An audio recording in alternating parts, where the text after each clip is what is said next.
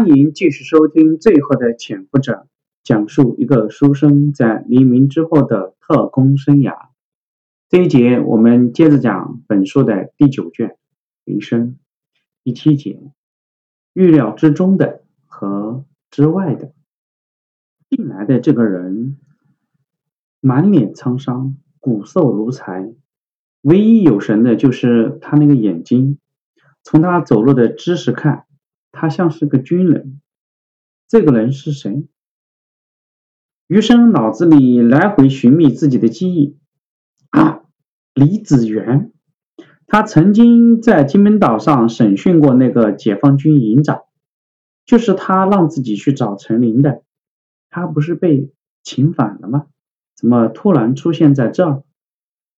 行动处的人搬来了一把审讯的椅子，让李子元坐了进去。然后上锁，做完这一切，两个特务转身退到门口站好。这两个特务的举动让余生有点奇怪，不知道哪不对劲，反正就是觉得有点奇怪。他看了看两个人的脸，有点陌生，不是庄西经常带的人。他问这个两个人：“你们庄处长呢？”两个特务。不知道该怎么回答，古正文替他们回答了。庄处长去台南了，总统今天去视察，他去保护现场。今天早上来的命令，我觉得是小事情，就没告诉你。后天就估计回来了。这个回答让余生嗅到了危险的味道。古正文显然是预备而来，居然还把庄西支开了。难不成他想来硬的不成？古正文果断的发问：“李子元，说说吧，你为什么又逃出来？怎么来的台湾？” 李子元用力的咳嗽了两声：“我被遣返之后，在大陆被判了十几年的徒刑，出来以后回到老家，后来啊，天天都被抓去批斗。”我实在是受不了了，偷了一些钱，跑到了香港，在香港九龙找到了国民党的人，他们把我送到这儿来。余生还是没有明白，古正文把李子元叫来有什么用？李子元的经历和他和陈林有什么关系？陈林只是阻碍了他加入国民党，但又如何？陈林已经是。政战总局上校还怕他什么？至于紧张到要去电影院给自己报信，古正文接着说：“你为什么被遣返？为什么被判刑？共军即使不会让你重新加入解放军，也不至于让你坐牢吧？”李子元愤怒了：“是陈林，是他，他在台湾说我是共产党员。”不让我加入国民党，所以我被遣返。我遣返以后，又是他跑到华东军区教育营指控我投降，所以我被判了刑。余生恍然大悟，他明白当时陈林是用什么办法阻止李子元加入国民党军队的。国民党军队对于解放军战俘的政策是：非党员可以吸收，党员。一律不要。李子元可能是撕了自己的党证，然后几个人相互作保，对方不是党员才是蒙混过关的。没有想到半路杀出一个陈林给搅黄了。只是他说的华东军区的事情，余生并不知道。当时他和陈林被释放以后，谁都没有提自己在华东军区的经历，所以对于此事，余生也。什么都不知道，这就是陈林紧张的理由。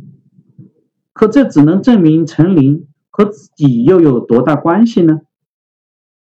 古正文假装就像第一次听说这样的回答一样。你再说一遍，你说陈林跑到共军华东军区指控你，那是哪一年的事情？李子元余怒未消，没有错，就是他。时间是一九五五年，哦，是民国四四年初。古正文看向余生，那不对呀，局长。民国四十四年，陈林和局长一起在大陈岛呢，怎么可能出现在共军华东军区？是不是搞错了，局长？你看要不要让陈组长过来对质一下？也许是认错人了呢。余生冷笑了一下，该来的总会来，看来这只是第一步。也好，反正陈林有心理准备。这件事情他无论如何也绕不过去。古正文打了个电话，行动处的人就把陈林带了进来。这个速度告诉余生，陈林可能从那天电影院出去之后没多久就被古正文给抓了。李子元看到陈林进来，咬牙切齿的喊道：“就是他，就是他！”他就是二十八军的保卫干事，就是他在华东军区教育营指控的我，他是解放军的卧底。陈林看到李子元在这儿，非常惊讶：“你怎么在这儿？”停顿了一下，他又问道：“你不是被遣返了吗？”余生注意到陈林的反应，第二句是否认自己曾经去华东军区。第一句的惊讶像是真的，也就是说，陈林并不知道李子源的存在。那么那天他去电影院给自己报信的原因，就不是因为李子源。李子源恨恨地说道：“遣返，你不知道？别装了！你去华东军区的事情，难道你就不敢认了吗？你就是卧底，你还挺能装的。哎，现在都装到了上校了。”陈林又要反驳，古正文发话了：“局长，你怎么看？这人既然专门跑到台湾来，我觉得还是可信的。可陈林毕竟是上校军衔，怎么办？还得你下令吧。”古正文这是特意把自己和陈林往一块扯，余生不管，他抓住这一点。古副局长。你说这个人可信，可你我也知道一点审讯的原则，孤证不成立啊。现在不是民国二十六年四一二的时候，宁可错杀不可放过，我们要讲证据。古正文大喜，他当然清楚孤证不成立，他就是要让余生自己跳到圈套里来。他装着惊讶，局长说的对，你提醒我了。我们刚刚收拢了一个从大陆跑过来的人，他说他以前做过陈处长和你的手下呢。我想他也能证明陈处长的清白。听到这里，陈林看了一些，看了一眼余生，余生明白这才是陈林最担心的那个人。底牌逐渐揭开，那就梭哈吧。余生点点头，有这样的人，很好。让他来吧。很快，一个教师打扮的人被带了进来。这个人身上还带着巨伤，不知道是谁打的。他一进来，虽然低着头，但陈林和余生都认出来了，他就是田子恒。和李子元一样，田子恒也被审讯椅子固定好，他还是低着头。古正文走到他的对面，开始问话。报出你的姓名和职务，为什么来台湾？怎么来的？田子恒仍不抬头的说道：“我叫田子恒，之前是台湾国防部石牌训练班的学员，后来在大陆当过中学老师。我因为历史问题被学生批斗，打得太狠，我受不了了，就托一个同学牵线。”混进了去香港的货船，最后跟着货船来了台湾。古正文继续发问：根据我们的情报，你是国防部派到大陆潜伏的人。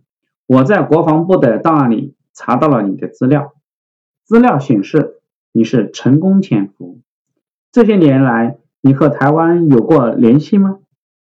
田子恒继续低着头说道：“没有，我没有电台，联系人都被捕了，也没有新的联系人，从来没有联系过。”古正文冷笑地说：“哼，你没有联系过？